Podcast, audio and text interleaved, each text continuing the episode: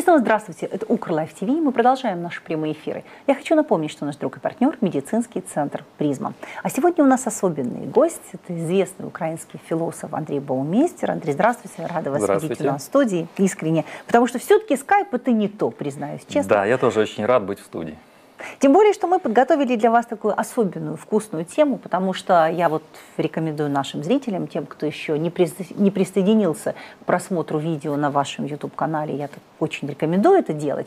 Вот я периодически смотрю то, что вы выкладываете, и вы постоянно поднимаете много очень интересных тем. И последняя была очень интересная э, тема э, о том, э, тема между, вот, между Западом и, и не Западом. Вот как-то так, да, вот сформулируем это.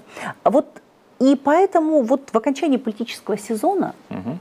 окончился он или нет, это дело еще такое сложное, если посмотреть на то, что в других странах происходит. Но будем считать, что для Украины это какой-то своеобразный такой этап завершен. И вот именно в конце политического сезона я хотела бы у вас, как у философа, спросить, вот сегодня где оказалась Украина? Потому что еще буквально несколько месяцев назад все казалось очень просто.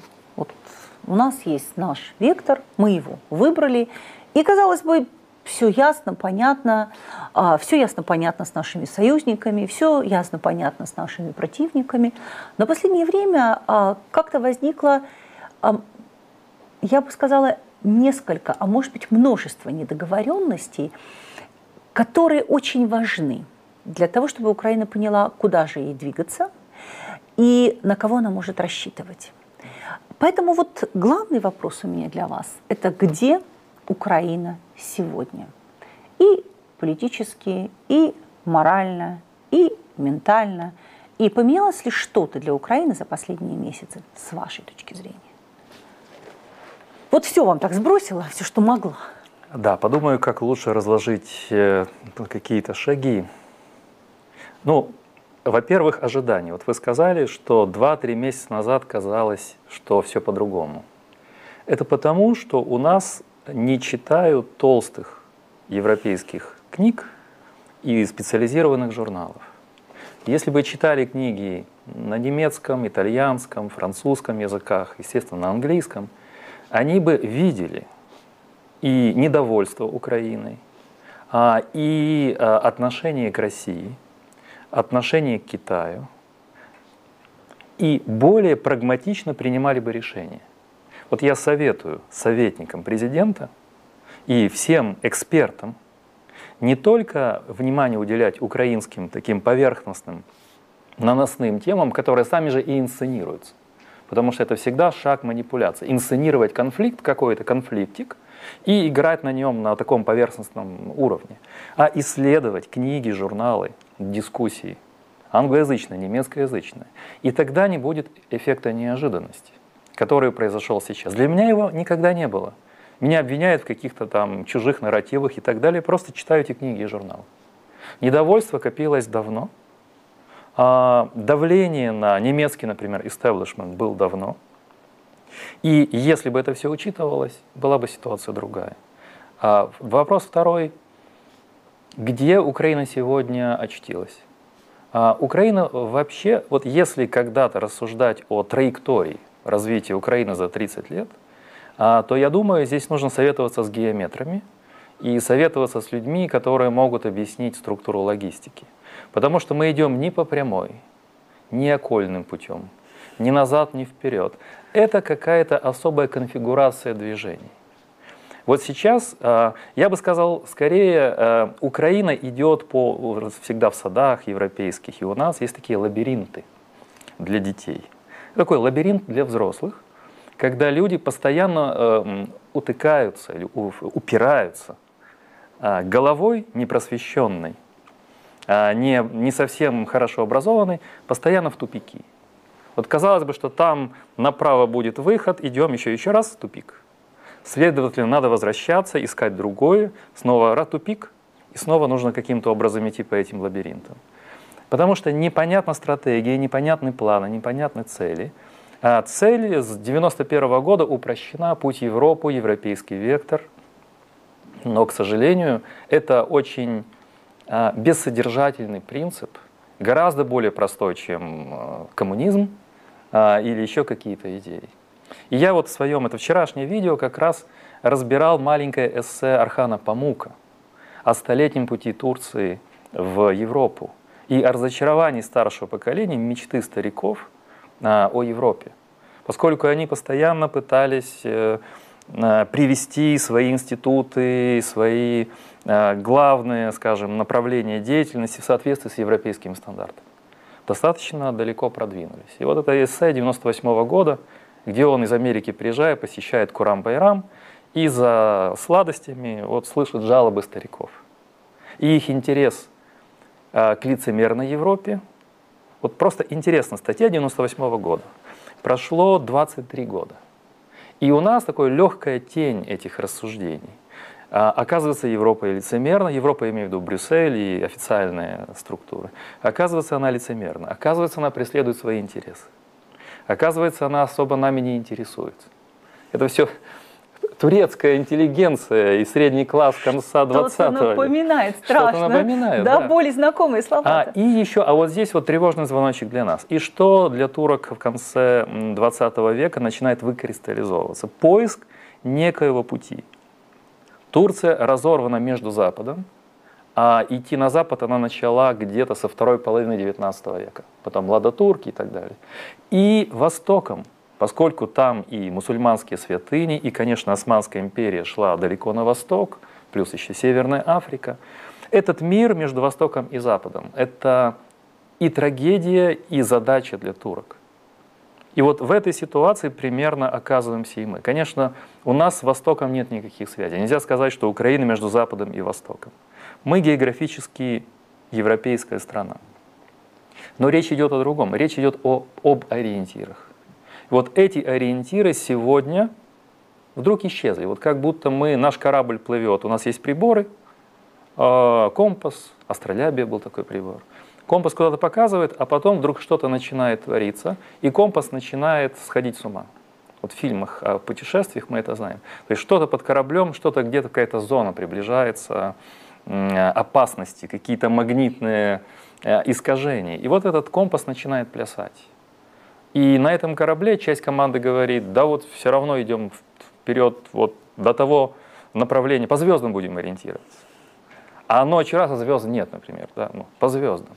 Другие говорят, поворачивая корабль назад или поворачивая корабль вправо. И возникает это недоумение.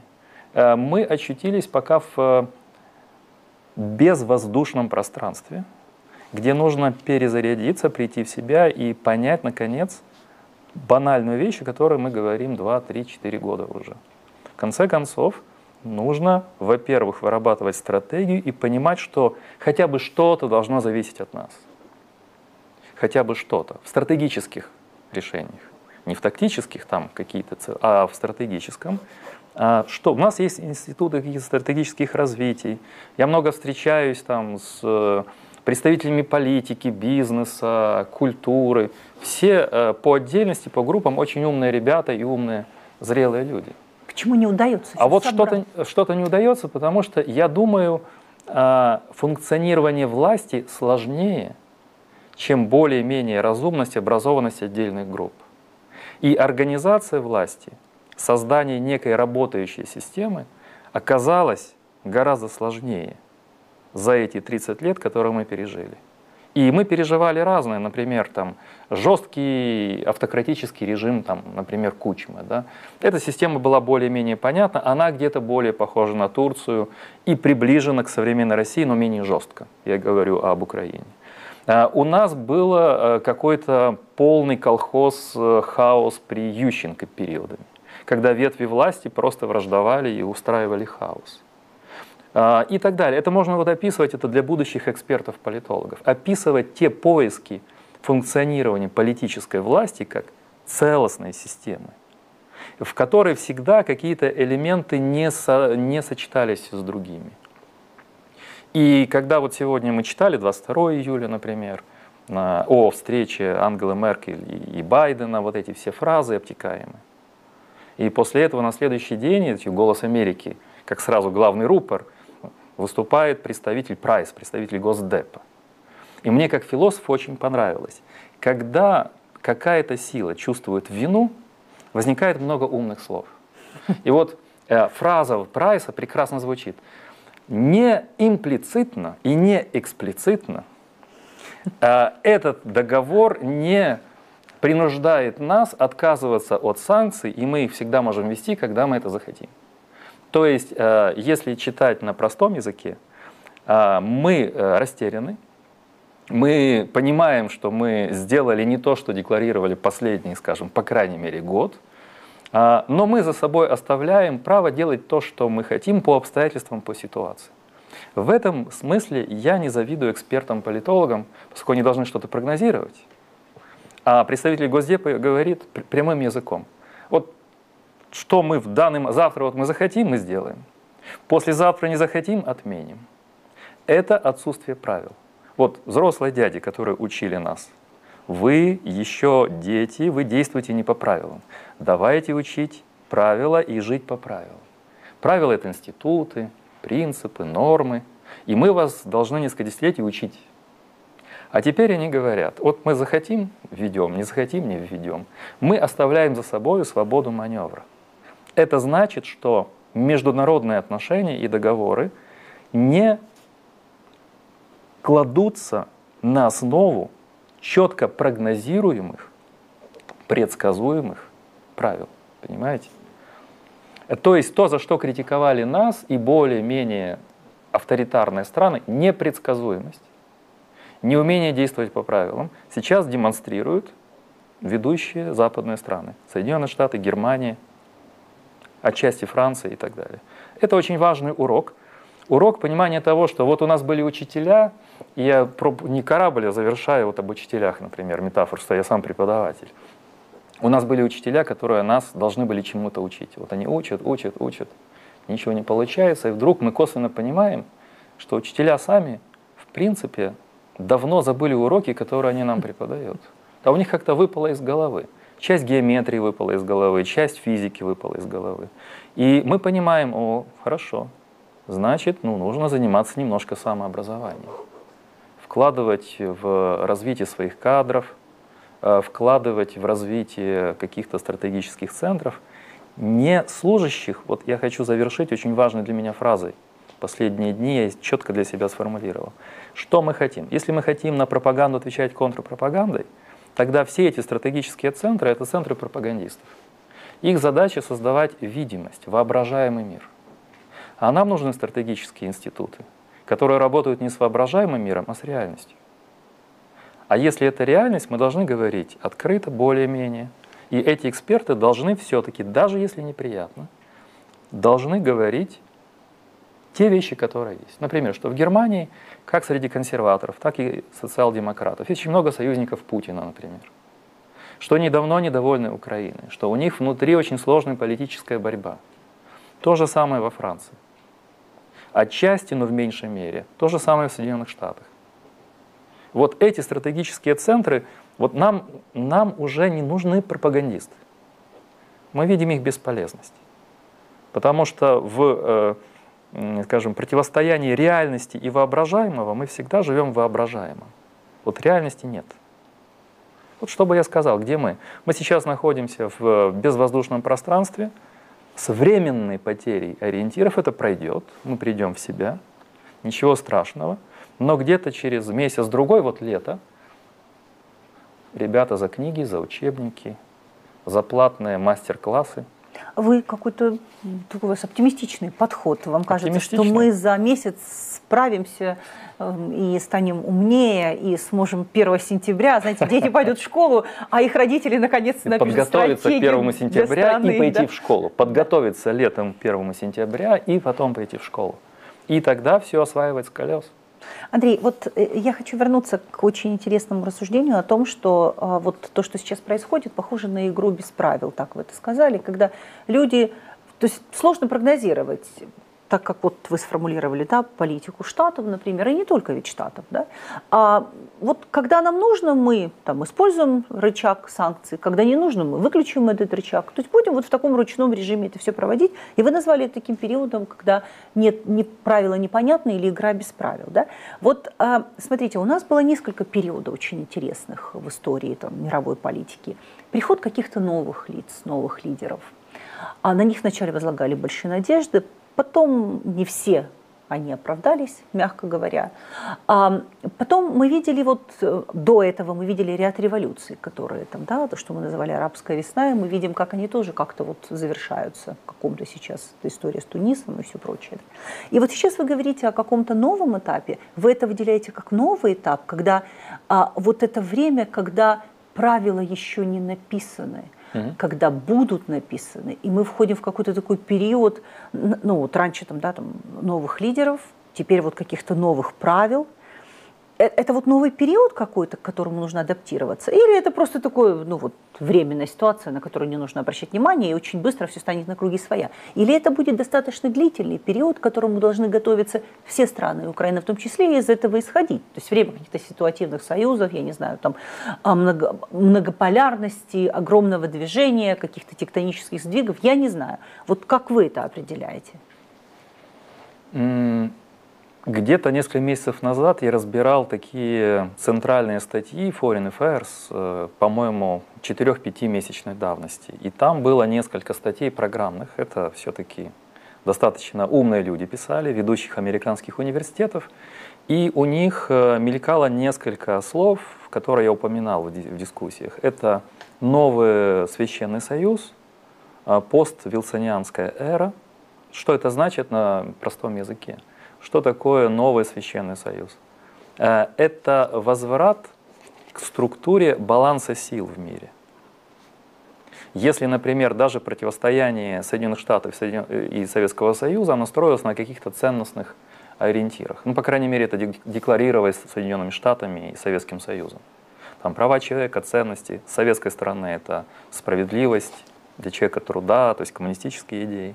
То что такое новый священный союз? Это просто баланс сил, где а, чисто прагматически вычерчиваются соотношения между главными силами, региональными лидерами и зависимыми группами государств. И в этой борьбе сил ценности отступают на задний план. А, возникают квази-ценности, мы с вами говорили, например, там, экологические какие-то ценности. Вы смотрите, как экология сработала, как от э, дым как заградительный дым в этих разговорах. Мы вам дадим 200 миллионов евро на зеленую экономику, мы вам дадим миллиард евро на зеленую экономику. Это как бы утешительная пилюля. Это тоже часть идеологии. А зачем вам газ? Лучше уже сейчас развиваете, скажем, альтернативные источники энергии. А газ мы возьмем себе? А, ну, а газ мы пока будем получать, но вы же понимаете, что мы пока будем газ получать. Лет 10, Вам-то сразу лучше. Да вам-то лет 10 мы еще будем получать, но все равно они же это игра в кошки-мышки, потому что они на век впереди, на столетие впереди, промышленно, технологически. Но я сейчас не об этом, а о том, что это эпизод, то, что случился, эпизод того, что уже можно назвать 21 веком. 21 век пока, ближайшие десятилетия, уже пятую часть мы прожили. Это при сохранении лексикона ценностей уход от э, словаря ценностей, от словаря каких-то принципов э, к прагматике вот этих э, больших центров. И в этой прагматике центров идеология для внутреннего употребления нужна, вот я возьму пример Украины. А если для внутреннего употребления мы будем говорить о декоммунизации, о проклятии в адрес Советского Союза, я его тоже не люблю, но у нас это преувеличено, вот все это – а, но ну, в то же время хорошо оцениваем Китай. Как будто в Китае весь 20 век процветающее демократическое либеральное государство, никто не подавлял студентов, танками не давил, не было миллионов жертв, концлагерей, культурной революции. Вот э, как же так? Мы берем за образец Китай, и сейчас у нас китайская риторика, а где же декоммунизация? То есть декоммунизация хороша у нас, но Китай отличный, а на чем он построил свое могущество? Не на подавлении или отчасти этих э, студенческих движений, на жесткой вертикали, если говорить не китайским языком, Вот возникает такое идеологическое замешательство. То есть опять там, там где надо, мы берем вот от хороший пример. Турция хороший пример, Китай хороший пример. Но что за этим стоит? Нас интересует, как прагматиков, путь достижения результата. Китай достиг результата не либеральным путем. Турция в последнее время достигла результата не либеральным путем. Если мы их берем за пример, нужно брать в пакете. Нужно понимать, что тот путь, который мы прошли, не ведет к успеху Турции или успеху Китая. Так что вот еще раз кратко, чтобы зафиксировать. По моему мнению, это еще нужно много исследовать. Но программные статьи ведущих журналов, американских и европейских, прогнозируют век прагматики. А там, где прагматика, вот поэтому Прайс, который говорил, там сильно нет правил. Правила мы оставим для врагов, для оппонентов или для слабых стран. А для себя мы оставим язык э, силы, завуалированный под э, обертку прекрасных ценностей. Язык силы, язык э, влияния, как прямого, так и скрытого.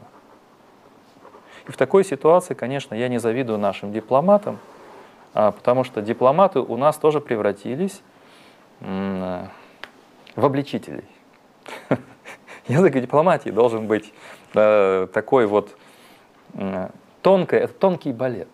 Они гопак танцуют. Это, это хорошо. Нет, дипломатия это балет. Их должны учить держать вот рукой проводить. Видите или знаете или да. Они танцуют гопак. Они хотят э, изумить, припугнуть. Выглядит, конечно, смешно, но я понимаю, что это также опыт. Опыт — это разочарование. И когда человек, например, вот англичане, у Орела есть э, э, эссе, называется «Англичане». Англичане любят тех, и часто их симпатии на стороне проигравших. И в Англии, а потом и в спорте это есть, смотрят на то, как красиво проигрывает человек, насколько он держится при этом. Вот если где-то дипломатия дала сбой или политика дала сбой, нужно демонстрировать красоту уверенность в себе, проигрывая, а не сразу взрываться и говорить, не буду говорить, что нужно говорить, но вот это вспышки. А вы нам обязаны, а вы должны, как вы посмели и так далее. Андрей, а давайте вот продолжим эту мысль, вы уже ее затронули, очень интересная мысль. Вот мир делящийся на демократические страны и, наверное, авторитарные. Ну, вот такой грубый подел, раздел. Да? Этот раздел допустил и новый президент на тот момент, когда выступал на Мюнхенской конференции по безопасности. Байден он так и сказал, что это будет время столкновения между демократиями. Демократия еще должна доказать, что она лучше, чем авторитарный режим. Это вот такое было интересное заявление, даже какая-то такая вводная, как только он пришел к власти. Вот Украина оказалась в такой непростой для себя ситуации, как вы сказали, да, в таком подвешенном состоянии, состоянии без времени, э, пока, ненадолго. И вот в этом смысле, насколько существует опасность качнуться в сторону, ну, если хотите, авторитарных угу. э, решений. Потому что ведь авторитарные решения иногда кажутся очень простыми. Вот и сразу нам начнут приводить, например, ту же Турцию, о котором вы говорили, о которой вы говорили. Да? Ну, смотрите, видите, вот прекрасно, все, Эрдоган раз вот как-то все контролирует, и страна уверенно идет. Тут же Китай, там, где тоже там, демократия, это тоже так относительное понятие. Да? Уж пусть не обижаются там, да, китайцы. Просто вот э, э, это же очень все интересно. Вот насколько для Украины вы считаете это важный и по-прежнему открытый вопрос между демократией и авторитаризмом? И считаете ли вы, что вот там ближе к осени, когда дети пойдут в школу, родители, прочитав книги, задумаются о будущем страны, э, будет ли Украина и украинские политики, и украинские граждане пытаться выбрать, может быть, подспудно где-то между демократией и авторитаризмом, или уже нет? Ну, давайте рассмотрим этот, этот тезис. Он очень интересный. Я включу философа политического здесь. Дело в том, что слова я занимаюсь еще теорией пропаганды и методами манипуляции современными. Слова демократия и авторитаризм – это манипулятивные слова, это этикетки, которые навешивают ведущие страны, оценивая другие режимы. Причем они часто пишут авторитаристов через запятую. Они пишут в своих журналах ведущих об авторитарных тенденциях в мире, да, это диагностируется. Но, например, они ставят в один ряд Орбан, Венгрия, Польша, Путин, Эрдоган ну и китайских лидеров. Еще могут еще кого-то добавить туда. Через запятую они сразу этикетки авторитаристов этим людям, они совершенно разные. Я сам учусь, я открываю для себя мир.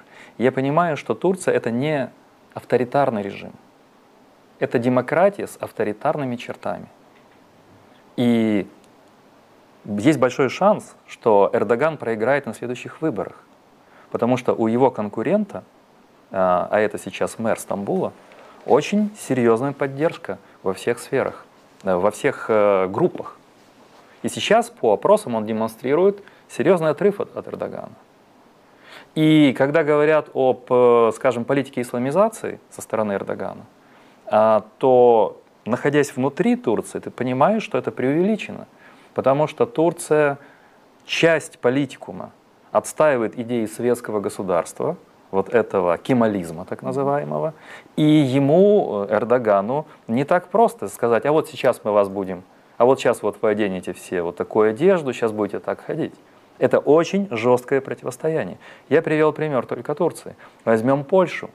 Польша натерпелась от наших экспертов и от западных экспертов вот этого обвинения в авторитаризме, угрозе правам человека. Но исходя из внутренней ситуации в Польше, у нас совершенно другая картина. Не нужно ставить Польшу, Венгрию, Турцию, Россию и Китай э, на одну горизонталь и писать через запятую. Поэтому это первая часть ответа. Я обращаюсь к нашим зрителям. Когда вы слышите, читаете в газетах и слышите от экспертов словосочетание «авторитарный режим», «авторитарное правление», не доверяйте этому словосочетанию. Немножко поисследуйте, сопоставьте с другими экспертами. Потому что чаще всего, 90% из 100, это манипулятивное словосочетание. Теперь, что касается Украины. А не является ли у нас вот так появится ли э, искушение сползать в авторитаризм. У нас давно есть это искушение. И многие э, группы, можно назвать их правоконсервативными и так далее, они давно исповедуют авторита авторитаризм и даже неприязнь к Европе. То есть просто они иногда маскируются, иногда молчат, когда нужно. А давно это есть. Но у нас нет ресурсов для авторитаризма, понимаете? Ресурсов и экономических, и политических. Потому что для политических ресурсов авторитаризма нужен политический авторитет отдельных групп. Авторитет, причем очень серьезный. И второе, нам, э, авторитарному режиму нужна экономическая база. За лояльность граждан авторитарный режим расплачивается с гражданами определенными благами, бонусами. Авторитаризм сам по себе – это соблазнение, это предложение определенных выгод. Вот мы вам дадим то, то и то, будьте лояльны, пожалуйста, каким-то нарушением демократических процедур. То есть это такой своеобразный общественный договор, если хотите. Своеобразный общественный да? договор. Вот он был не сейчас, а был на первых этапах, например, э, правления Путина. Действительно, страна стала экономически крепнуть и так далее. Это разменная монета. И это же, с другой стороны, укрепляет авторитет лидера. Плюс еще успехи, надо говорить прямо, успехи на международной арене. И вот этот треугольник, внутренняя э, экономика, не блестящая, конечно, но не немецкая, не французская, и даже не польская, но крепкая экономика, со своей промышленностью, со своими достижениями. Это э, успех на международной арене. Сейчас мы его не оцениваем.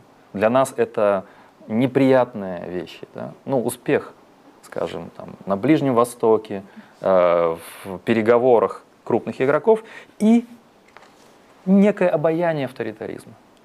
А лидер, он должен обладать определенными чертами. Если человек, у которого нет какой-то твердой воли, определенной эрудиции, определенного умения управлять, начнет играть роль авторитариста, но кроме иронии и кроме ослабления его власти это ни к чему не приведет. Поэтому я бы сказал, что да, конечно, у многих групп есть такая тоска по авторитаризму в Украине. Но я сомневаюсь, что это возможно. А, что я бы не хотел, это то, что вот эти разочарования могут опять взорвать ситуацию изнутри. Вот вержение страны в хаос. Это не авторитаризм, это вот хаос, где будут э, различные группы влияния, перетягивая на себя там, центры силы и так далее. В то время как нам нужно создавать этот, э, эту машину, систему взаимодействия различных институтов власти. А, вы очень хорошо сказали, Украина в безвоздушном пространстве и нужно подзарядиться. Давайте себе на секундочку представим, от чего, где для Украины и украинцев это батарейка. И она одна для всех или она разная для разных групп, ну, скажем, для общества и политиков. И так дальше можно раскладывать на какие угодно группы. То есть вот от чего подзарядиться, что может дать нам силы? Потому что сейчас как-то сложно подзаряжаться, исходя из всех обстоятельств, даже которые там из внутренней, там экономической, политической и внешнеполитической, и как-то оно так пока непонятно, где же этот источник подзарядки. Да, это вопрос комплексный. Я, видите, я пытаюсь кратко отвечать, более-менее четко формулируя фразы. Здесь нужно поразмышлять. Это со всех сторон. А, это, ну, можно так вот, я вольно, в вольном порядке. С одной стороны, это гуманитарная политика. Но все-таки нужно вспомнить, что у нас разнообразная культура, разнообразные истории, и что не к лицу, не сильному государству играть роль какого-то там монистической культурной системы, с акцентом на жесткую языковую политику, на жесткую культурную политику, а отчасти просто на пропаганду. То есть в гуманитарной сфере а, дать людям возможность чувствовать пространство для самореализации разным группам людей. В первую очередь раскрепостить людей, дать им возможность развиваться.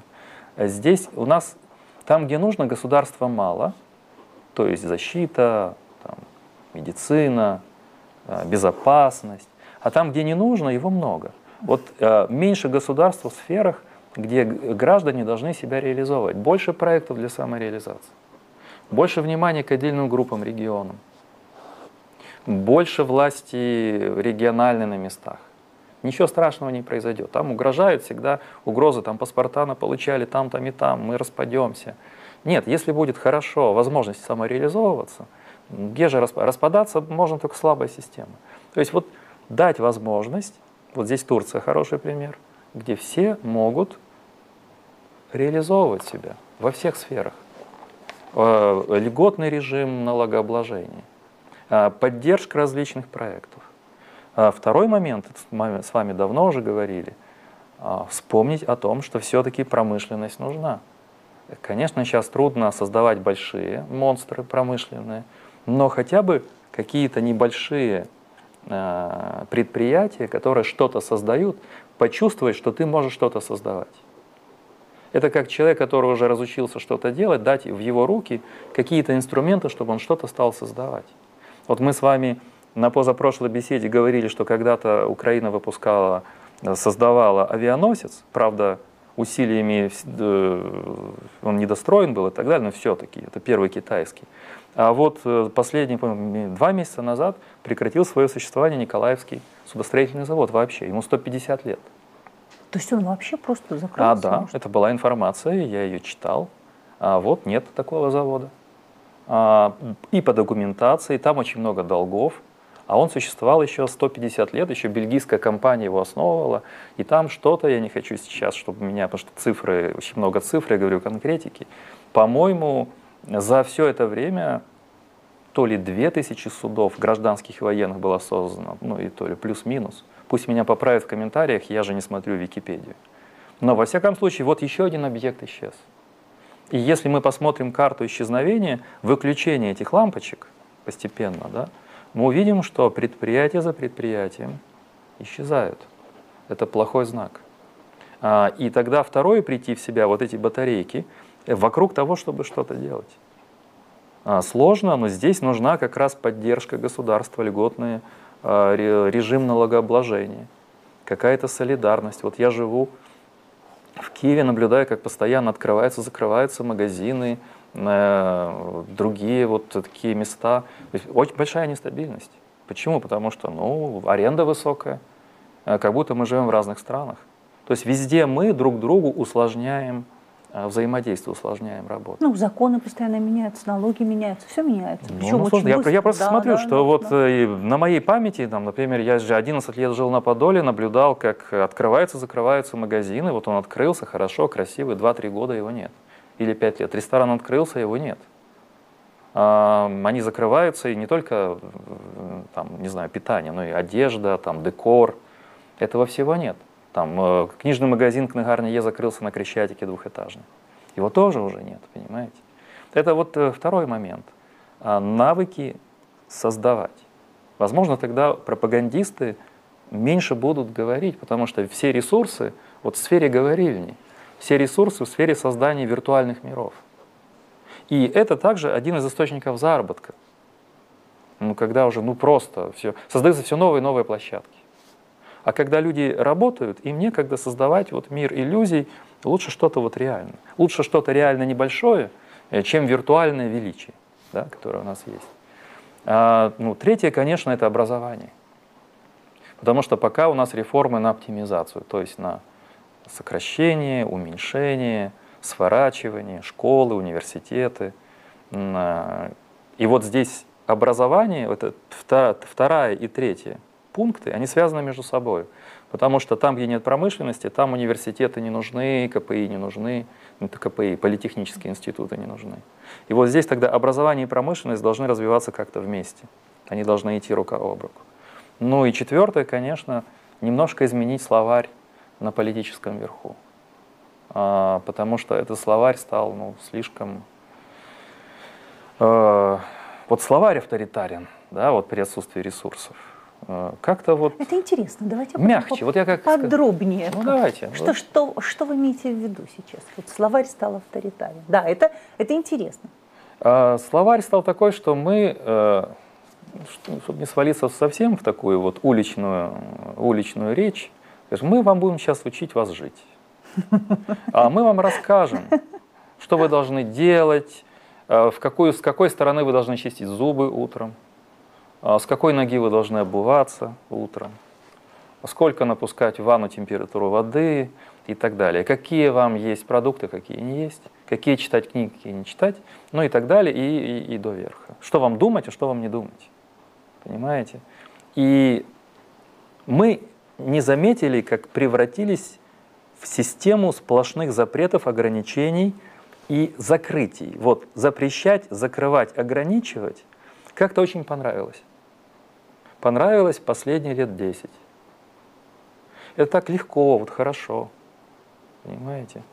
Э, я недавно был на практикуме, э, и вместе со мной выступал, у нас там было как раз о семантических конфликтах тема, о манипуляциях, выступал Александр Филоненко, очень известный у нас философ, профессор, блестящий лектор. В следующем году 300-летие сковороды рождения. 1722 год – это его год рождения. И он показал слайды – он показал слайды главных домов, где останавливался усадьба, усадьбы Харьковская область, Полтавская. Они путешествовали по сковородинским местам, сковородинским местам. Там еще висит, значит, барельеф. Так вот, э, сковорода – это человек, если говорить о ранге, номер два в символической системе. Для меня номер один. Номер два после Шевченко и на купюре 500 рублевой, и вообще институт философии сковороды.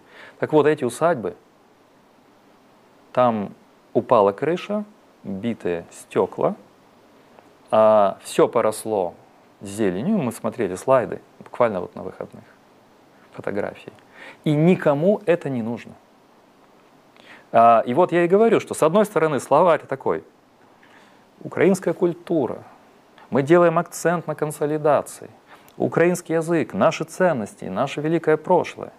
А с другой стороны, зияющие разбитые окна особняка, в котором долго жил Сковорода, провалившаяся крыша, спящие во дворе бомжи и полное запустение.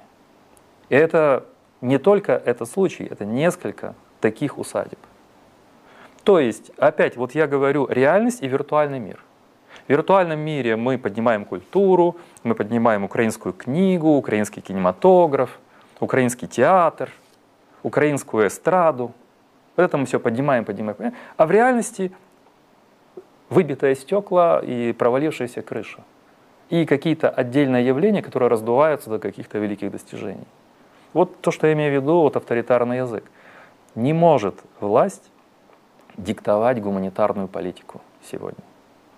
Я вернусь к моему первому пункту. Раскрепостить людей, дать почувствовать, что им что-то принадлежит, что у них есть свобода воли, что у них есть зрелость принятия решений самостоятельных без государства в этих сферах. Не навязывать, не подавлять эту волю. Потому что у нас тогда будет две категории людей. Одна, которая уезжает, и другая, которая становится лицемерной, лояльной или становится из граждан подданными. Поскольку ломать человека через гуманитарную политику – это создавать из него подданного. Он скрипит, терпит, негодует. Вот как э, Памук описывал турки в кофейнях в конце 90-х. Просятся в ЕС, их не пускают, а они выпускают пар в разговорах. Вот э, я бы сказал вот такие меры. Но центр того – раскрепостить человека, приблизить государство к конкретному человеку. Это банально звучит, но этого нет. Это только декларация. Вы знаете, я хочу вернуться к этой теме пространства для самореализации граждан. Очень mm. хорошо вы сейчас ее продолжили и развили. Вы знаете, недавно, а, а, вот э, часто многие украинцы задают себе вопрос, почему этого так и не случилось в Украине? Ведь все, казалось, начиналось именно с этого пространства. Mm-hmm. Недавно вот у нас на интервью был Сергей Башлаков, который очень долгое время создавал свою компанию, свой бизнес в Украине. И он вспомнил времена, там вот 90-е, да, когда большие олигархи забирали большую собственность, но это позволило бизнесу мелкому а, как-то вот во всем этом находить себя, то есть никто его не прессинговал, и таким образом создавалось какое-то пространство. И вот благодаря этому пространству были созданы вот те бизнесы, которые были созданы. Понятно, что не все там выжили, но такое дело, да, но, но по крайней мере было такое пространство. И, и, и вот, а получается, что вот в те далекие 90-е, когда все там казалось рушится, валится и так далее, было какое-то пространство. Mm-hmm. А сейчас получается, что его все меньше и меньше. И даже та же молодежь, которая сейчас там хотела бы заняться бизнесом, так у нее вообще нет никакого пространства, ну, условно говоря. Да, я не буду там даже сейчас об экономических каких-то критериях говорить, что там нельзя там взять кредиты и такое. Это как бы более экономическая часть. Но вот Получается, что мы все время в стране вот, да, уходили и уходили от возможности вот, если можно, вот этого пространства, э, э, уходили от возможности создавать пространство для самореализации. В чем тут проблема? И можно ли еще как бы сделать какой-то шаг назад? Вот 30 лет mm-hmm. же приближается нашей независимости. Вот можно же по-разному на эти 30 очень, лет Очень интересно. Вот я бы расставил немножко другие акценты, отвечая давайте. на ваш вопрос. Давайте. В 90-х, э, началось еще с конца 80-х. Да, да, Это да. еще в Советском Союзе началось.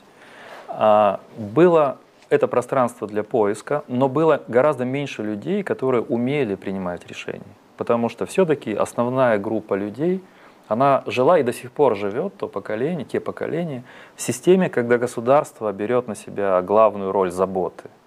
Поэтому как раз тогда было этих людей меньше. И то, что они себя проявляли, это ну, хороший симптом.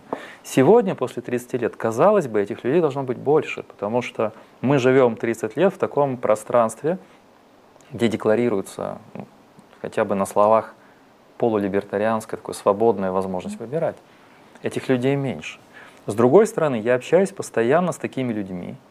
Вот те, кто из них будет слушать, будут говорить, ну что-то Людмила и Андрей, и все, Караски, а мы вот создаем, у нас есть, мы рискуем. А у них обман зрения. Эти люди есть. И есть они, конечно, в Киеве в большей мере, в меньшей мере в других городах больших еще в меньшей мере в областных центрах, безусловно, они есть. А, но все-таки они составляют небольшую часть страны. А мы с вами сейчас говорим а, о... У нас очень много градаций, нельзя просто говорить там бедный, средний класс. Э, у нас очень много таких групп. Вот я бы сказал, нижний слой среднего класса. Вот здесь он сокращается. Вот эти люди скорее уезжают. Кто умеет что-то делать руками, там, какой хороший слесарь, умеет делать ремонты, или у него есть какие-то мини-проекты. Вот мы сейчас говорим об этих людях. Вот действительно, этих людей, у них меньше возможностей для реализации. Вот, например, они захотят, ну давайте условно, например, они захотят, э, вот как я, написать книгу, которую бы читали в разных странах. Вот я написал, в основном по-украински писал, сейчас у меня вышла книга на русском языке. Вот ее купили в 22 странах. Ну, через почту и так далее. А, а потом 16 июля закон, а, и он требует, чтобы э, эта же книга выходила на украинском языке, а поскольку там все-таки много западного материала, нужно переводить и так далее. И новая книга, она требует тогда еще одного года работы. То есть это усложняет мой путь. И если я хочу создать фильм, если я хочу написать книгу здесь, я хочу создать, не знаю, какую-то группу, рок-группу или еще что-то, или создать какой-то новый авангардный театр, я должен постоянно преодолевать какие-то препятствия. Почему? Дайте людям, поддерживайте, например, украиноязычные культурные продукты, но дайте свободу другим языкам. Вы их не ограничиваете, вы им даете свободу. Вы поддерживаете украинский язык на уровне государственном, а это не происходит. Вот я о сковороде. Ну, о сковороде, да, да но хотя он не украиноязычный, да, но я могу привести и другие примеры. Там книга издания по понижению его как бы количества книг, особенно гуманитарная литература. Естественно, научная литература вообще молчу. Она почти никого не интересует. Как требовать от школьников и от студентов украиноязычной физики, биологии, а, естественных наук вообще, если этих книг выходит мало? Он должен сам изобретать, он должен сам быть и переводчиком, и филологом, и, и, и так далее, и так далее. Представляя свои достижения, он должен работать над книгой гораздо больше и сразу с английского переводить. Но это мастерство, это нужно знать специфику, например, языка биологии, понимаете, или юриспруденции. А, вот, вот эта ситуация. И тогда мы, как итог, порождаем людей с парализованной способностью принимать решения. Когда наоборот такие люди все больше нужны. Принимать решения, чувствовать пространство свободы реализации, доверие к государству, что оно, как только ты начинаешь взлетать, не будет тебя на взлете, как охотник, э, подстреливать, и ты будешь, как эта утка, падать вниз. Что ты можешь свободно летать, э, творить. Говорят уже лет 20 о том, что давно пора создать хаб творчества, самореализации. Это усвоили наши вот эти виртуальщики, пропаганда, постоянно это муссируют, но в реальности этого не происходит. Опять я возвращаюсь к реальности. Мне бы очень хотелось чувствовать себя. Надо быть всегда справедливым. Я стараюсь быть справедливым. В Украине есть все-таки определенная доля свободы. Не, мы, чтобы не сложилась картина, что мы говорим, мы живем в тюрьме, нас зажали со всех сторон, закрыли, и света белого мы не видим. Есть определенные свободы. Они больше вызваны хаотической природой власти, чем ее сознательной политикой. Вот в чем дело. Это, это интересно. Да, свобода у нас больше связана с возможностью припрятывать, обходить, э, использовать мутную воду, хаотическое пространство для того, чтобы что-то создавать. А я говорю о том, что государственная власть и политическая система должна осознанно создавать пространство свободы. Оно есть в Украине, оно, оно есть вопреки и используя хаотическую природу всех этих вещей. А я хотел бы, чтобы была осознательная политика на свободную страну, на свободное развитие. Андрей, я понимаю, что у философов другой, особенный взгляд на, Но я сейчас на временные, на временные там, я не знаю, что лагеря, на временные, на, на понимание каких-то периодов исторических. Но тем не менее, вот в качестве прогноза, э, вот украинцы доверяют вам, они любят слушать то, что вы говорите, им это интересно. Какие прогнозы вы бы сделали на ближайшие полгода для украинцев? Видите прогнозы по поводу вот последних событий. Сейчас я подумаю, чтобы не говорить просто абстрактные вещи, да, без неконкретные. Какой главный прогноз? Я надеюсь, что язык политиков, дипломатов станет более конкретным. Я надеюсь, что после вот этого угара запрещать, ограничивать, возникнет у, власть, у представителей власти понимание того, что нужно освобождать, открывать. Я надеюсь, что будет обращено внимание на образование и медицину, хотя эта надежда скорее вера. Нет оснований, что так будет. Я как человек э, институтов образовательных понимаю, что будет хуже. Все дальше и дальше. Но это то, что я... Это моя вера. И я все-таки надеюсь, что мы можем извлечь в ближайшее время преимущество из нашего положения сейчас в Украине.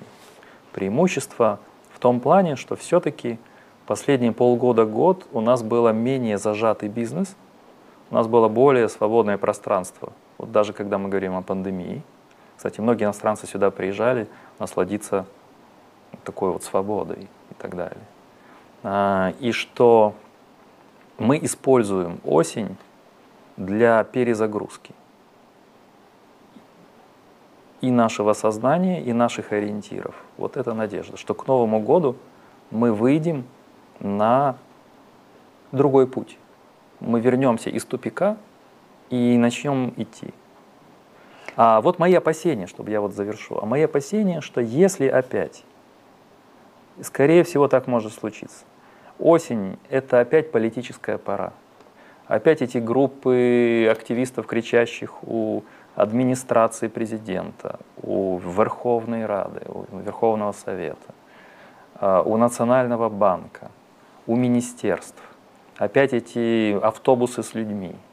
И опять эта игра политиков и усиление вот этого виртуального пропагандистского сектора. Вот это мои опасения. Использовать осень как снова еще одну грязную игру по переформатированию политических сил – Э, подготовка новых выборов, э, подготовка новых как бы, прорывов, создание новых групп, естественно, это подковерное, в, в темную, э, вместо того, чтобы стать на путь какого-то внятного развития. Опять альтернатива, вот она. Я здесь не могу повлиять на ситуацию. Я просто говорю, что у нас всегда, когда мы попадаем в тупик, всегда есть две возможности. Она была в 91-м, она была в 94-95-м. Она была в 2003-2004. Она была в 2014-2015. Она есть сейчас. Опять. Использовать сложившуюся ситуацию или себе во благо, то есть то, что я говорил, раскрепостить граждан, создать э, свободу реализации и так далее, или опять играть, зная, что да, ну, кому нужны все эти большинство граждан? Мы знаем, что у нас есть э, ресурсы, мы их распределим между нужными людьми, нужными компаниями, нужными центрами там, пропагандистскими, а нужными людьми в будущую Верховную Раду, а в будущее министерство. И те ресурсы, которые у нас есть, нам достаточны для того, чтобы конструировать свои властные рисунки, вот эти вот все схемы. Здесь не нужно много денег, все деньги идут туда. Ни на образование, ни на медицину, ни на создание этого хаба творчества, а вот на эти вещи. Вы сказали, вы сказали, что к Новому году мы выйдем на новый путь. Вы на это надеетесь или вы в это верите? Потому что вы сами сказали, что это все-таки два разных мы... определения. Понимаете, в чем дело? И как человек, занимающийся и философией сознания, и когнитивными науками, я знаю, что человек, с одной стороны, рациональное существо, он может понимать слова, фразы, принципы, содержание. С другой стороны, очень уязвимое для манипуляции и пропаганды существо. В нас живет эти две возможности. И поэтому то, что я говорю, вот вера и надежда. Я обращаюсь также и к нашим зрителям, и к представителям власти еще раз, чтобы они просто подумали. И здесь, насколько они будут принимать решения. Если бы я был политике, я не стремлюсь в политику, но если бы я был принимающий решение, тогда я бы сказал бы вам, что мы принимаем, какие шаги хотим делать, в каком направлении двигаться.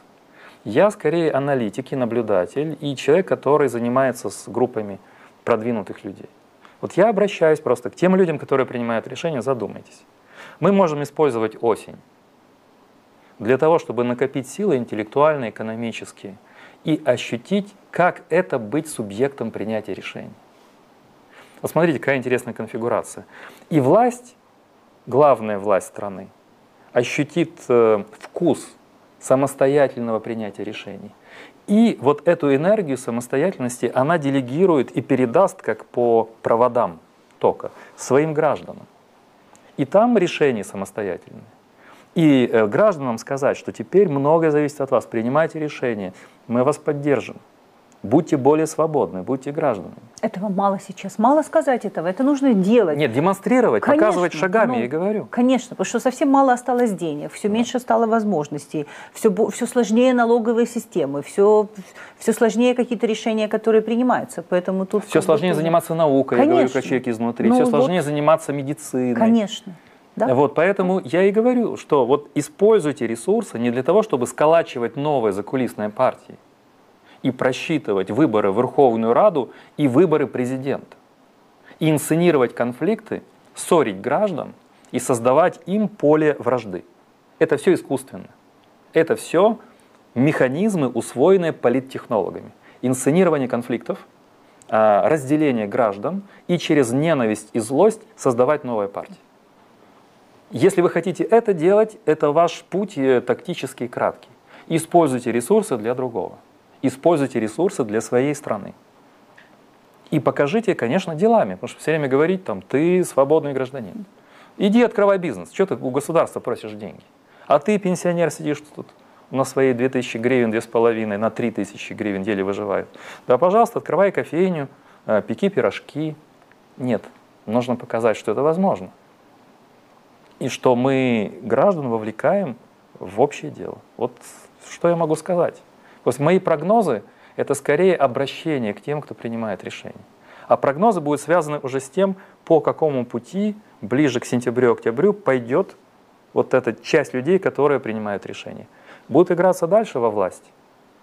Но тогда за их плечами, тогда ждите новых соглашений. За нашими плечами, за нашей спиной – и вы будете постоянно сокрушаться. Ах, как же так? Бросили. Андрей Баумейстер был сегодня у нас в гостях, за что мы ему страшно признательны. Андрей, спасибо вам огромное. Мы очень рады были вас видеть в нашей студии. Спасибо, спасибо за приглашение. И, конечно, мы признательны вам, наши спонсоры на платформе Patreon, нашему другу и партнеру медицинскому центру «Призма». Оставайтесь с нами.